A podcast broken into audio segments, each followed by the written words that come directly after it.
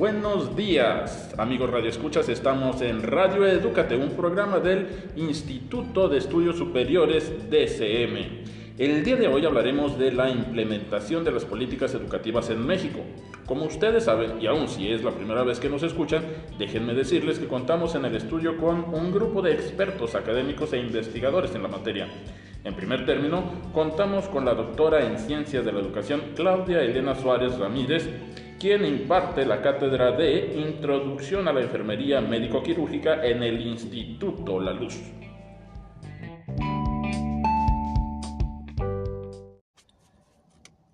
Pues es analizar el proceso de implementación de una política de alianza por la calidad a la educación a partir del enfoque de coaliciones en un contexto político y social en México.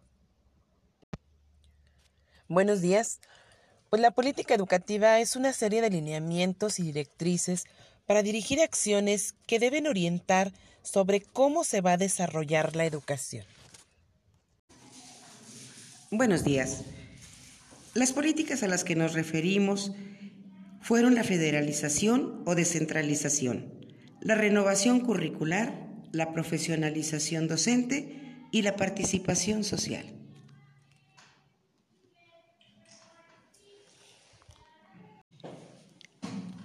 La forma de cómo estudiar esta implementación de políticas es en base a la evolución de los estudios que requieren la ubicarse no solo en términos de desarrollo académico, sino también dentro de una perspectiva que aborde el rol del gobierno en el proceso de política pública.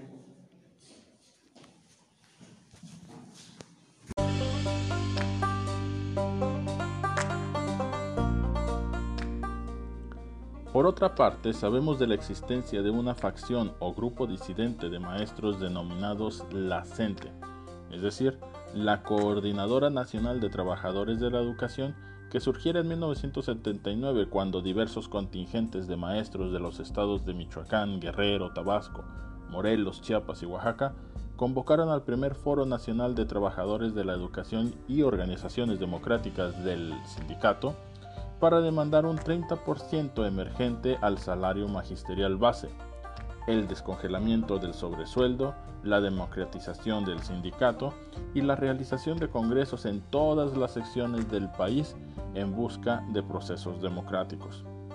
Los logros más importantes de la coordinadora fueron haber ganado tres secciones sindicales, entre ellas la sección 9, la más poderosa del sindicato nacional. Cabe mencionar que su estancamiento se debe básicamente a la represión que ha enfrentado por parte del Estado y la carencia de recursos financieros. La coordinadora se destaca por una influencia de ideología de izquierdas y el principal recurso político con el que cuenta son los grupos de movilización para realizar mítines, bloqueos, manifestaciones y paros escalonados e indefinidos.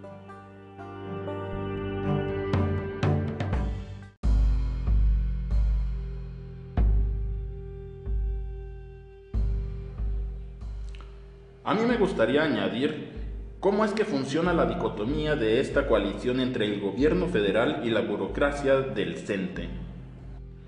Primeramente, cuando hablamos de dicotomía, establecemos una relación inseparable entre dos elementos, en este caso, el gobierno federal como autoridad y el Sindicato Nacional de los Trabajadores de la Educación, CENTE como un gremio operativo.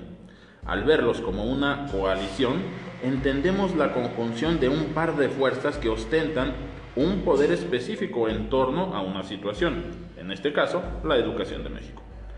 Al mencionar gobierno federal nos referimos al periodo 2006-2012 que emanó del Partido Acción Nacional, ganando las elecciones con Felipe Calderón Hinojosa a la cabeza, empleando a un ejército de maestros del CENTE liderados por Elba Ester Gordillo Morales, titular del sindicato, quien, en palabras de ella misma, aseveró fue la decisión correcta, más allá de todo partidismo.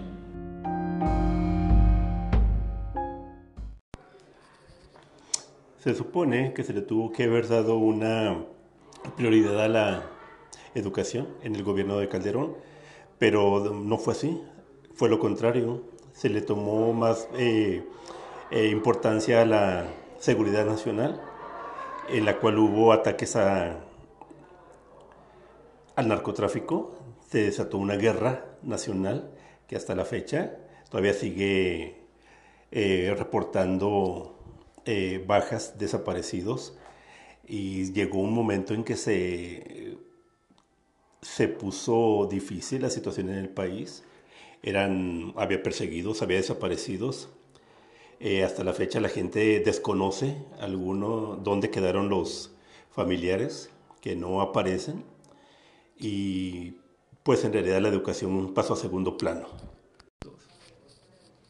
Bueno, pues este, efectivamente, sí fue un 15 de mayo del 2008 cuando el presidente Felipe Calderón Hinojosa y la presidenta del CENTE, la profesora Elvester Cordillo Morales, firmaran esta alianza, la cual según ellos sería de beneficio por varios, varios sectores de nuestro país, pero más para el sector educativo, cosa que no se vio tan reflejada en, este ámbito. Cuando se da lo de la reforma educativa, eh, se busca eliminar la otorgación de plazas, la venta de plazas, las plazas heredadas, y se supone que este examen iba a servir para escoger al personal mejor capacitado en cuanto a, la docencia. Eh, en algunos casos no fue así. Se buscó primeramente beneficiar a conocidos, a parientes, aún así, aunque fuera examen de oposición. Muchas de las eh, plazas se otorgaron a, conocidos, a gente que tenía eh, amigos, compadres en puestos claves dentro de la SEP. Y de esa manera, pues muchas de las personas que están al frente hasta en la actualidad, dígase directivos, supervisores, docentes también, han dejado mucho que desear en cuanto a su desempeño en la docencia, ya que llegaron de una manera fraudulenta a ese lugar. Y las personas que en realidad eh, eh, trabajaron o estudiaron o se prepararon, pues quedaban rezagados y no se les daba la, oportunidad, se les eh, hacía menos y pues son las personas que hasta la fecha siguen batallando para poder salir adelante.